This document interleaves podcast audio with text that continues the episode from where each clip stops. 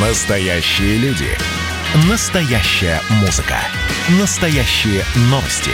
Радио «Комсомольская правда». Радио про настоящее. 97,2 FM. эм. Как дела, Россия? Ватсап-страна! Это «Комсомольская правда», прямой эфир, Антон Челышев у микрофона. Я обещал поговорить э, о коммуналке. Ну, она у нас традиционно с 1 июля дорожает, да?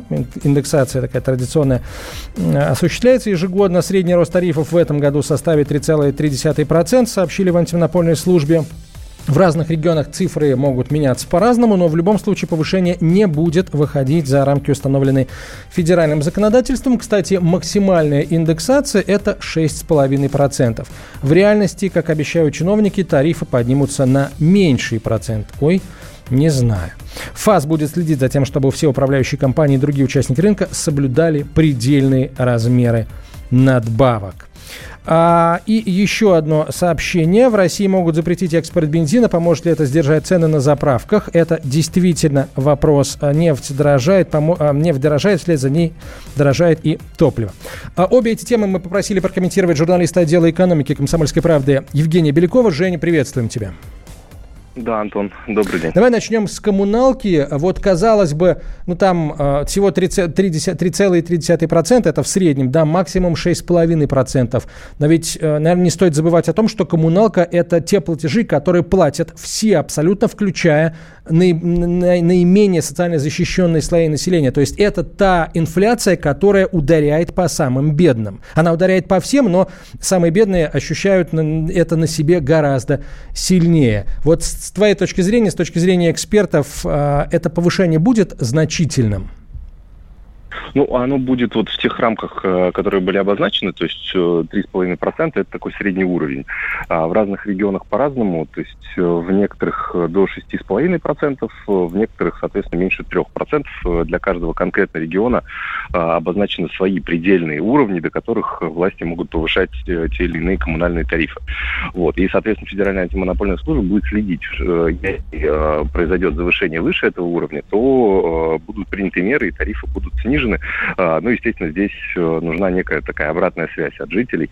То есть, если вы увидите, что у вас э, очень сильно повысились тарифы выше э, того коэффициента, о котором говорили власти, то, соответственно, нужно а, жаловаться в ту же самую федеральную антимонопольную службу. Есть сейчас такие интернет-приемные на сайте ФАС, и туда можно будет написать и, собственно, ждать, пока будут приняты какие-то меры. Что касается вот объема этого увеличения, да, доли, на которую вырастет коммуналка, то она сейчас повышается уже несколько лет, повышается меньше, чем, на, а, ну, чем официальная инфляция. То есть э, принят закон, по которому тарифы естественных монополий увеличиваются а, меньше, чем растут в среднем цены в магазинах. А, поэтому это так называемый маневр инфляции минус. То есть э, это должно, ну, так сказать, в каком-то эквиваленте все-таки снижать э, то количество денег, которое мы отдаем э, за коммуналку.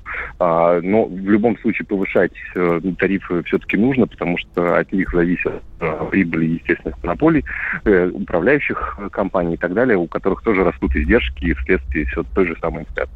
Поэтому здесь вот такой компромиссный вариант нашли, но все-таки он более выгоден для, соответственно, для жителей. А, Женя, что там а, у нас с а, запретом экспорта бензина и с тем, как это может отразиться на стоимости топлива на заправках? Ну, соответственно, это пока только одно из возможных решений, которые предложили. Не факт, что к нему будут возвращаться. Это все-таки довольно такой серьезный инструмент, которым пользоваться, ну, наверное, стоит только в самом крайнем случае. Собственно, такие же комментарии сейчас в Минэнерго и были. Ну вот. Что касается, ну, вообще, в принципе, будет ли такая мера эффективной, у нас э, из э, того количества бензина, которое производится в стране, только 10% э, отправляется на экспорт. При этом э, большая часть из этих 10% отправляется в страны ЕАЭС, то есть Евразийского экономического союза.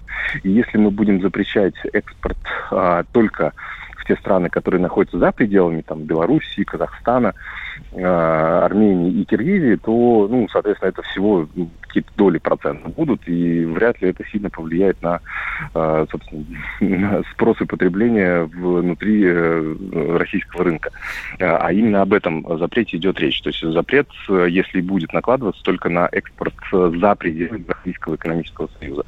Поэтому сейчас пока будут стараться другими методами балансировать спрос и предложение, но сейчас просто такая ситуация сложилась, что цена на нефть растет, соответственно, нас она тоже за ней паровозом а, тянется, и, к сожалению, здесь мы вот против этих экономических а, вот, вот этого экономического механизма ничего поделать не можем, но вот э, правительство сейчас различные методы обдумывает, как, как лучше все-таки сбалансировать. При этом, ну, если посмотреть на рост а, ну, цены на бензин, то он все-таки растет не так быстро, как цены, например, на, на какие-то продукты питания, например, стройматериалы и так далее. То есть здесь говорить о том, что какой-то какое-то сумасшествие творится на заправках, наверное, все же тоже не стоит. А, хорошо, а, тогда а, расскажи нам, Жень, пожалуйста, о том, какие факторы у нас а, будут влиять на цены на, на бензин на заправках. Понятно, что это стоимость нефти, но она у нас растет. У нас, правда, когда нефть падает, бензин в любом случае продолжает расти, к сожалению. И, ну, давай мы вот а, об этом сейчас, а потом, собственно, о нефти еще пару слов попрошу сказать. Ну, какие факторы? Ну, э, нефть это, конечно, один из факторов, э, довольно большой. А, плюс остальные факторы это ну, тоже спрос э, на бирже. Вот, так как у нас сейчас вообще-то сезон автомобильный, вот, то повышенный спрос на бензин идет, это тоже толкает цену вверх.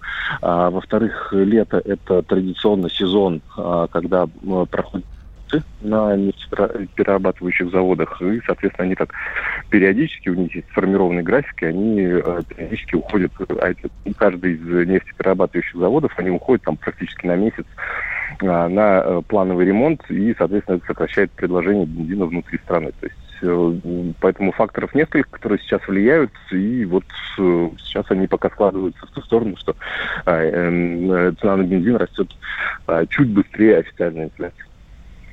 А, Жень, а, у нас, исходя из какой цены на нефть, сверстан бюджет в этом году?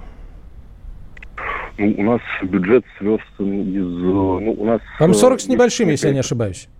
Ну, 40 с небольшим – это бюджетное правило, так называемое, то есть э, при котором э, то, что сверху, сверх дохода от нефти, они, соответственно, а, идут в резервные фонды. Но если посмотреть, э, соответственно, бюджет а, бездефицитный, то здесь порядка 60 долларов за баррель. Это вот а, средняя стоимость позволяет, а, ну, собственно, совместить наши доходы и расходы. Поэтому сейчас 75 долларов за баррель, то есть мы, а, по сути, уже а, вот последний несколько, наверное, недель а, получаем а, более высокие доходы, которые, ну, по идее, должны перевести наш э, федеральный бюджет в профицитный э, режим. Но, тем не менее, так как когда у нас растут доходы, то потом государство начинает придумывать э, те или иные а, дополнительные расходы, ну, в том числе социальные пособия увеличить и так далее. Уже несколько решений. Ну, вот я об этом как раз и говорю, да. да. Стоит ли ждать, стоит ли ждать того, что государство подкинет деньжат в экономику. Ладно, там всем, да, хотя бы социально незащищенным слоям